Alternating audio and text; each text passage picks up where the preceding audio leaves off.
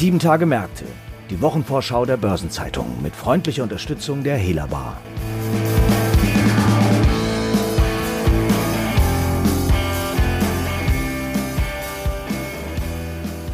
Eine interessante Woche liegt vor uns. Unter anderem findet die Hauptversammlung der Deutschen Wohnen statt, die ganz im Zeichen der erst vor wenigen Tagen lancierten Übernahmeofferte von Vonovia stehen wird.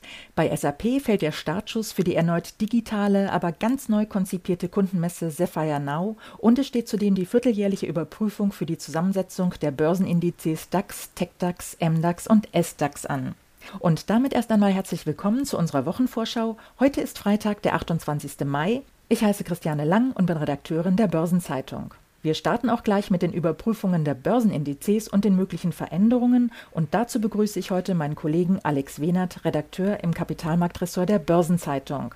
Hallo Alex, schön, dass du dabei bist. Hi Christiane, freut mich. Ja, am Donnerstag, wie gesagt, wird die Deutsche Börse mitteilen, welche Unternehmen neu in die Indizes aufgenommen werden und welche sie verlassen müssen. Aber es ist diesmal ja nur eine kleine Überprüfung. Was bedeutet das genau?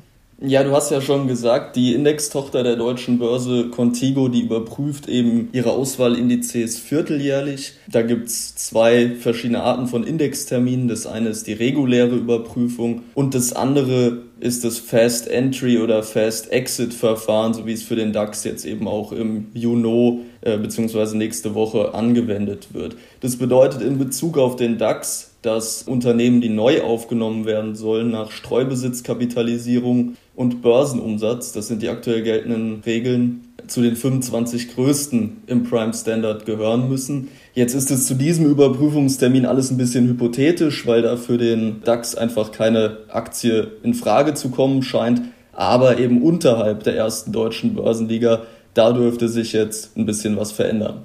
Also nach diesen schnellen Einstiegs- und Ausstiegsregeln, diesen Fast Entry und Fast Exit Regeln, die ja strenger sind als die regulären Regeln, ändert sich im DAX jetzt erstmal nichts im Juni, sondern wie du sagst unterhalb. Dann starten wir doch mal mit dem MDAX. Was könnte sich denn hier möglicherweise tun?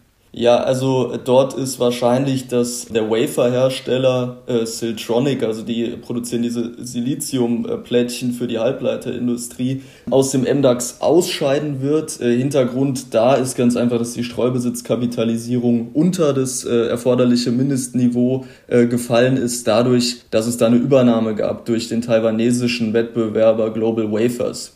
Und äh, Favorit auf die Nachfolge ist Auto 1, der Online-Gebrauchtwagenhändler, der ja selbst erst seit Februar an der Börse ist. Theoretisch hätte auch die Mobilfunkturmtochter von Vodafone Vantage Towers äh, gute Chancen auf die Aufnahme in den MDAX, wenn man jetzt nur nach der Streubesitzkapitalisierung gehen würde. Allerdings ist der Börsenumsatz da nicht hoch genug. Für eine Aufnahme in den SDAX sollte es trotzdem reichen und auch eine Aufnahme in den TechDAX gilt unter den Marktexperten, die da im Vorhinein diese Berechnung anstellen, als durchaus wahrscheinlich. Da wäre dann die Zugehörigkeit von LPKF Laser gefährdet. Ja, du hast den S-DAX ja gerade schon angesprochen. Was wird denn da erwartet, wenn man mal von Vantage Towers absieht? Wahrscheinlich ist die Rückkehr von äh, Grenke Leasing. Die Aktie war ja erst im Mai aus dem S-DAX geflogen, weil die äh, Gesellschaft ihren testierten Jahresbericht nicht rechtzeitig vorgelegt hatte. Das hätte sie sei, äh, laut den seit März geltenden Indexregeln innerhalb von vier Monaten nach Geschäftsjahresabschluss tun müssen. Äh, Grenke hatte eben die Veröffentlichung verschoben, ist dadurch aus dem S-DAX ausgeschieden. Mittlerweile liegt das Testat aber vor. Die Rückkehr ist also wahrscheinlich. Außerdem äh, hat Nagaro, das ist dieser Softwareentwickler, der im Dezember 2020 vom IT-Dienstleister Allgeier abgespalten wurde, gute Chancen auf eine Aufnahme in den S-DAX. Du hast gerade schon angesprochen, und zwar die Änderungen, die Regeländerungen im März. Ähm, es gab aber auch schon welche im November. Was wurde denn da im Einzelnen geändert?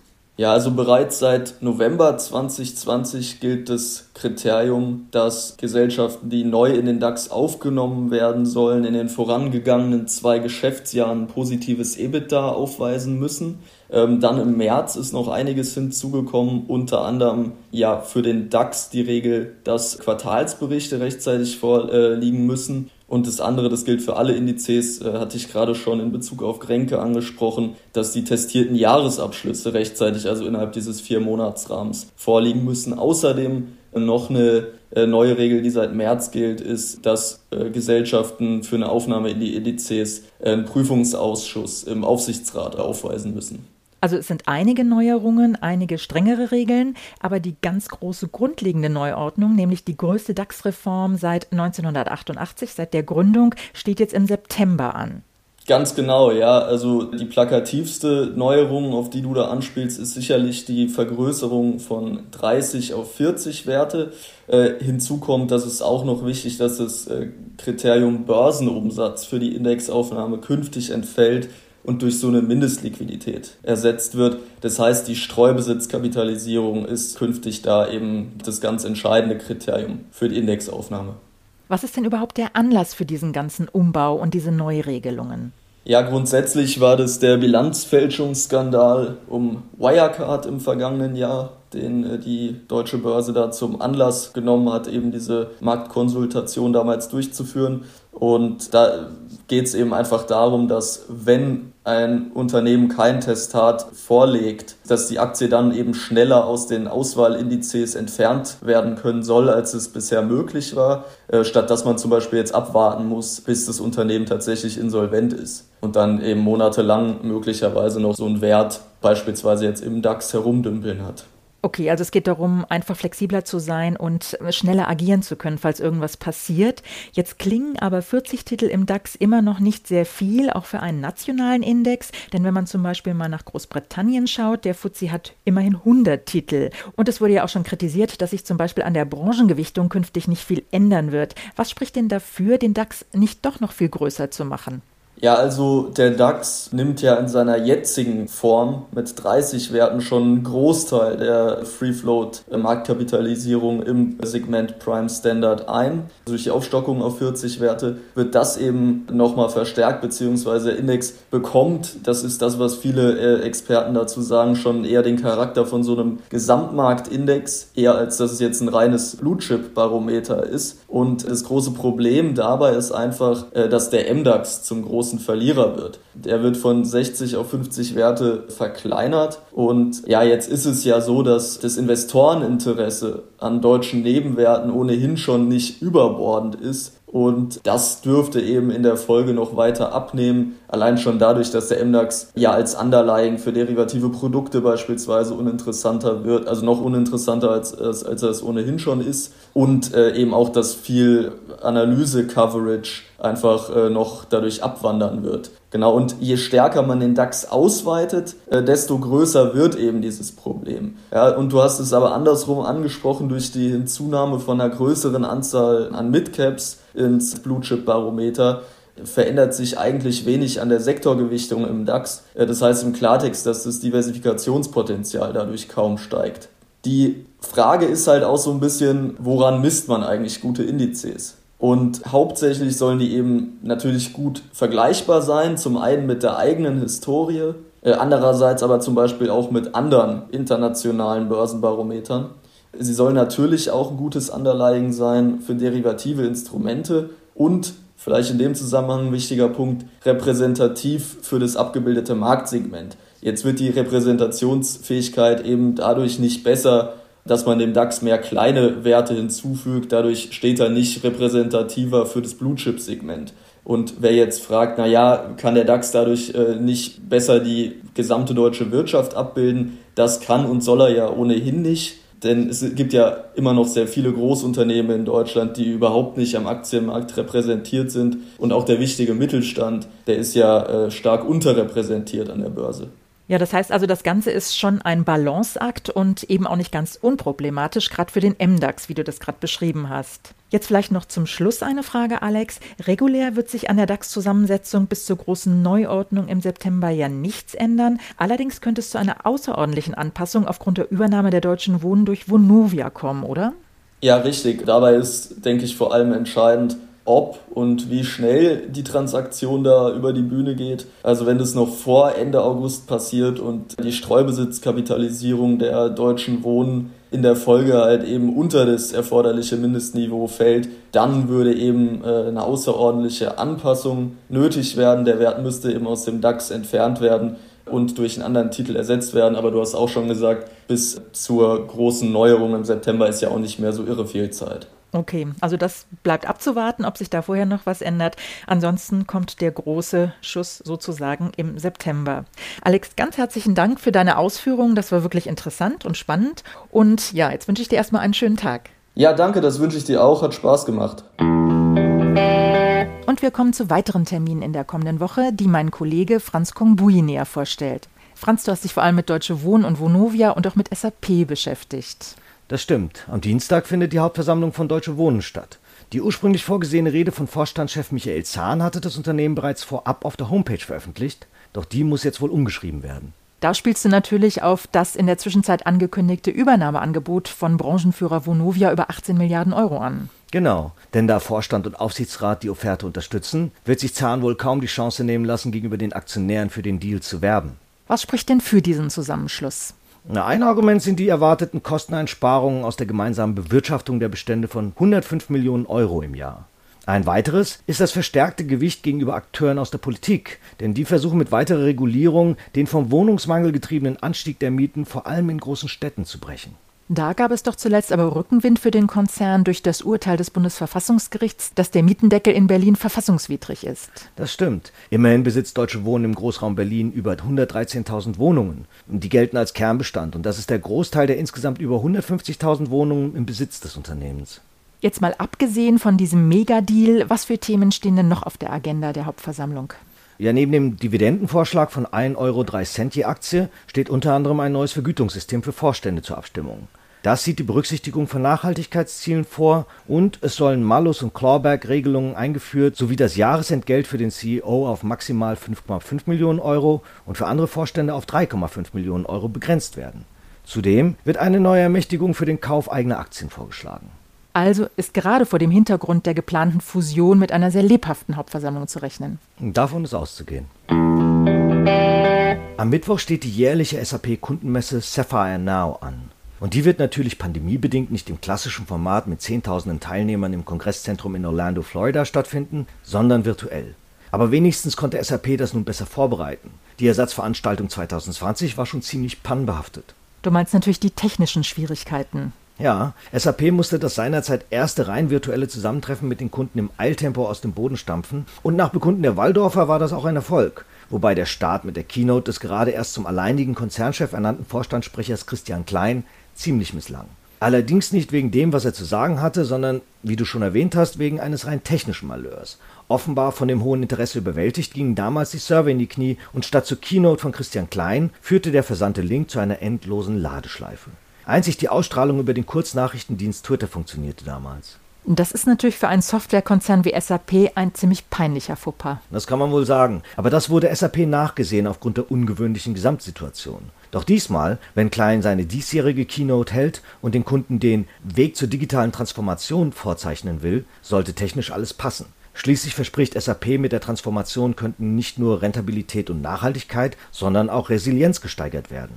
Jetzt hat die Kundenmesse ja aber nicht nur die Keynote zu bieten, oder? Ja, für dieses Jahr hat SAP das Konzept der Kundenmesse transformiert. Vor einem Jahr hatte das Unternehmen noch direkt im Anschluss an die Keynote binnen vier Tagen alle globalen Anwender durch ihre Messetermine geschleust. Nun nutzt der Konzern das digitale Format zu einem regelrechten Event Marathon, der sich mit einer ganzen Reihe an regionalen und lokalen Veranstaltungen bis in den Juli zieht. Für Europa, Nahost und Afrika sowie die Americas finden die Messeveranstaltungen vom 7. bis zum 10. Juni statt. Danach innerhalb von jeweils drei bis vier Tagen für China, Korea, Asien, Pazifik und am Ende dann Japan Mitte Juli hat der DAX-Konzern separate Veranstaltungstage geplant.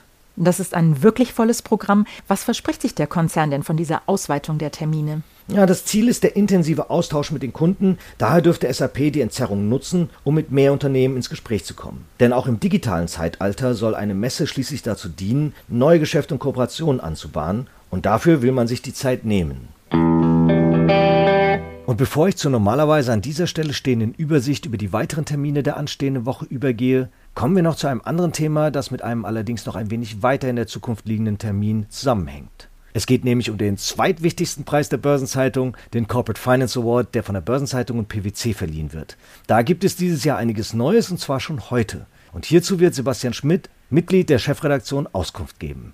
Hallo Sebastian, erzähl doch mal, was hat es mit diesem Preis auf sich, wann ist die Verleihung und vor allen Dingen, wofür wird er vergeben? Ja, Franz, als allererstes muss ich mal klarstellen, dass der Corporate Finance Award natürlich unser allerwichtigster Award ist. Ausgezeichnet werden damit Transaktionen oder Kapitalmaßnahmen, die unternehmensstrategisch oder finanzierungstechnisch herausragend waren im vergangenen Jahr. Bestimmt werden die Gewinner von einer hochkarätig besetzten Jury unter Leitung von unserem langjährigen Chefredakteur Klaus Döring. Und die Preisverleihung wird am 15. Juli stattfinden. Okay, ich musste das natürlich so sagen, weil ich bin ja als Vertreter des Fintech Germany Award hier auch zugange. In der Vergangenheit hatten wir ja schon sehr illustre Gewinner beim Corporate Finance Award, wie etwa Merck, KKR, SAP, Henkel, Daimler oder auch Teamviewer. Wer wird dieses Jahr zu den glücklichen Preisträgern zählen? Ja, auch dieses Jahr haben wir wieder sehr hochkarätige Preisträger. Das sind die Deutsche Telekom, Siemens, Seconomy, Deutsche Börse, CureVac, Lufthansa sowie die beiden Private Equity Häuser Advent und Cinven, die sich gemeinsam ThyssenKrupp Elevators gesichert haben. Und ich hatte ja eben schon angedeutet, dass es bereits heute etwas Neues zu den Corporate Finance Awards geben würde. Was wird das denn sein, Sebastian? Ja, es gibt ja schon seit einigen Jahren bei uns eine Artikelserie, in der wir die einzelnen Gewinner vorstellen in der Zeitung. Und dann äh, zur Preisverleihung haben wir jeweils kurze Videos zu den Preisträgern, in denen wir die Sieger zu Wort kommen lassen. Und äh, da dachten wir uns, das sind oft so spannende Geschichten, die wollen wir auch mal ausführlicher zu Wort kommen lassen und haben dafür einen neuen Podcast entwickelt, der heißt Corporate Finance Board nachgefragt. Da können die Sieger dann ein bisschen aus dem Nähkästchen plaudern, wie anspruchsvoll die Transaktion war, was vielleicht die Highlights waren und was die Schwierigkeiten, äh, die es zu überwinden galt. Und wer macht den Anfang? Womit geht's los? Ja, im ersten Teil wird äh, Telekom-Chef Tim Höttges erzählen, was die spannende Saga der Übernahme von Sprint, die sich ja über Jahre hingezogen hat, durch die Tochter T-Mobile US in den USA, am Ende zum Abschluss gebracht hat, äh, was so die Fallstricke waren, die es zu überwinden galt. Und ich glaube, das ist eine sehr spannende Folge geworden und sehr interessant zu hören. Also ein interessanter Einblick aus dem Maschinenraum und weitere ähnliche Einblicke werden dann in den nächsten Wochen folgen. Zu finden ist dieser Podcast unter finance-award.podigy.io und überall dort, wo es Podcasts gibt. Alles weitere dazu finden Sie in den Show Notes. Vielen Dank, Sebastian, dass du kurz vorbeigeschaut hast, um von den Corporate Finance Awards zu berichten. Aber gerne noch, Franz. Bis bald. Überdies stehen noch einige andere wichtige Termine und Ereignisse in den kommenden sieben Tagen an. Darunter nur wenige Quartalszahlen, jedoch einige Hauptversammlungen. Und es werden wieder wichtige Konjunkturindikatoren veröffentlicht. Und eine Übersicht dazu finden Sie heute im Finanzmarktkalender auf Seite 2 der Börsenzeitung und unter börsen-zeitung.de/slash Finanzmarktkalender. Darüber hinaus gibt es noch das folgende. Am Montag bleiben die Börsen in Großbritannien und in den Vereinigten Staaten feiertagsbedingt geschlossen. Derweil startet die Green Week 2021, also die jährliche Konferenz der Europäischen Kommission zur Umweltpolitik. Am Dienstag veröffentlicht die OECD den Economic Outlook und die Reserve Bank of Australia das Ergebnis der Sitzung des Geldpolitischen Rats. Zur Wochenmitte findet das deutsch-russische Wirtschaftstreffen der vierte Russlandtag in Rostock mit einer Keynote von Manuela Schwesig, Ministerpräsidentin von Mecklenburg-Vorpommern, statt. Derweil veranstaltet Facebook eine Entwicklerkonferenz online und die US-Notenbank Federal Reserve veröffentlicht den Konjunkturbericht Beige Book. In den USA kommen Zahlen zum Pkw-Absatz im Mai sowie zu den wöchentlichen Öllagerdaten. Und hierzulande präsentiert der Maschinenbauverband VDMA Zahlen zum Auftragseingang vom Maschinen- und Anlagenbau im April. Am Donnerstag kommen Informationen zu den Pkw-Neuzulassungen im Mai für Deutschland und der Europäische Gerichtshof soll ein Urteil zur Überschreitung der Grenzwerte für Stickstoffdioxid in Deutschland fällen. Und zum Wochenabschluss veröffentlicht die Ratingagentur Fitch die Einstufungen für Italien, Malta und Schweden, während Moody's die Ratingergebnisse für Russland, Saudi-Arabien und die Türkei mitteilt. Es gibt zudem auch einige runde Geburtstage in den nächsten sieben Tagen zu feiern. 65 Jahre alt werden Norbert Reithofer, ehemals Vorstandschef von BMW, jetzt dort Aufsichtsratsvorsitzender. EU-Parlamentspräsident David Sassoli, des Weiteren Margret Sukalle, ehemalige BASF-Personalchefin und nun Aufsichtsrätin bei der Deutschen Telekom, Infineon, Heidelberg Zement und der DWS, Ulrich Kaspar, Präsident der IHK Frankfurt und Nicolas Pictet, langjähriger Senior-Teilhaber von Pictet. Und seinen 85. Geburtstag feiert Ulrich Weiß, fast 20 Jahre lang Mitglied im Vorstand der Deutschen Bank. In der kommenden Woche gibt es zudem neben dem Feiertag Fronleichnam auch ein paar Gedenk- und Jahrestage. Vor 15 Jahren gab der Bundesgerichtshof grünes Licht für die seinerzeit umstrittene Verschmelzung von Telekom mit T-Online. Und im gleichen Jahr wurde Jürgen Stark in der EZB als Nachfolger des in Pension gegangenen Ottmar Issing Leiter der volkswirtschaftlichen Abteilung. Vor zehn Jahren ging Bundesbank-Vizepräsident Franz Christoph Zeitler in Ruhestand. Nachfolgerin wurde damals Sabine Lautenschläger. Und vor einem Jahr startete der erste bemannte Raumflug eines privaten Raumfahrtunternehmens, als die von Tesla-Gründer Elon Musk geschaffene Firma SpaceX zwei Astronauten zur internationalen Raumstation ISS schickte.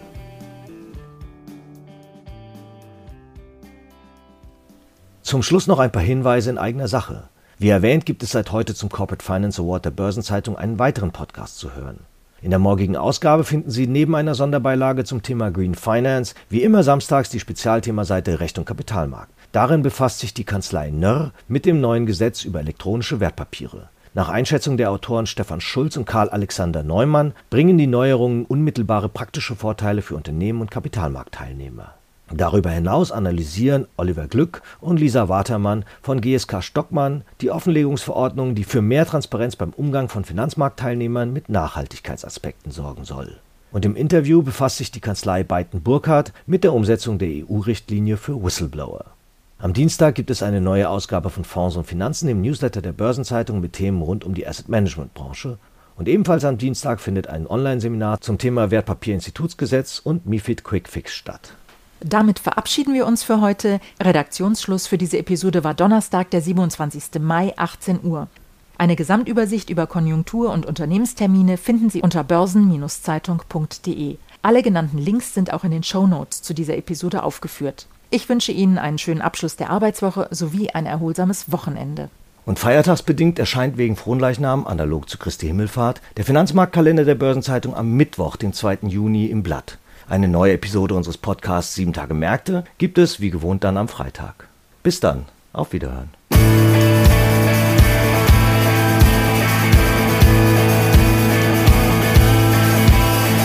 Das war 7 Tage Märkte, die Wochenvorschau der Börsenzeitung mit freundlicher Unterstützung der Hela Bar.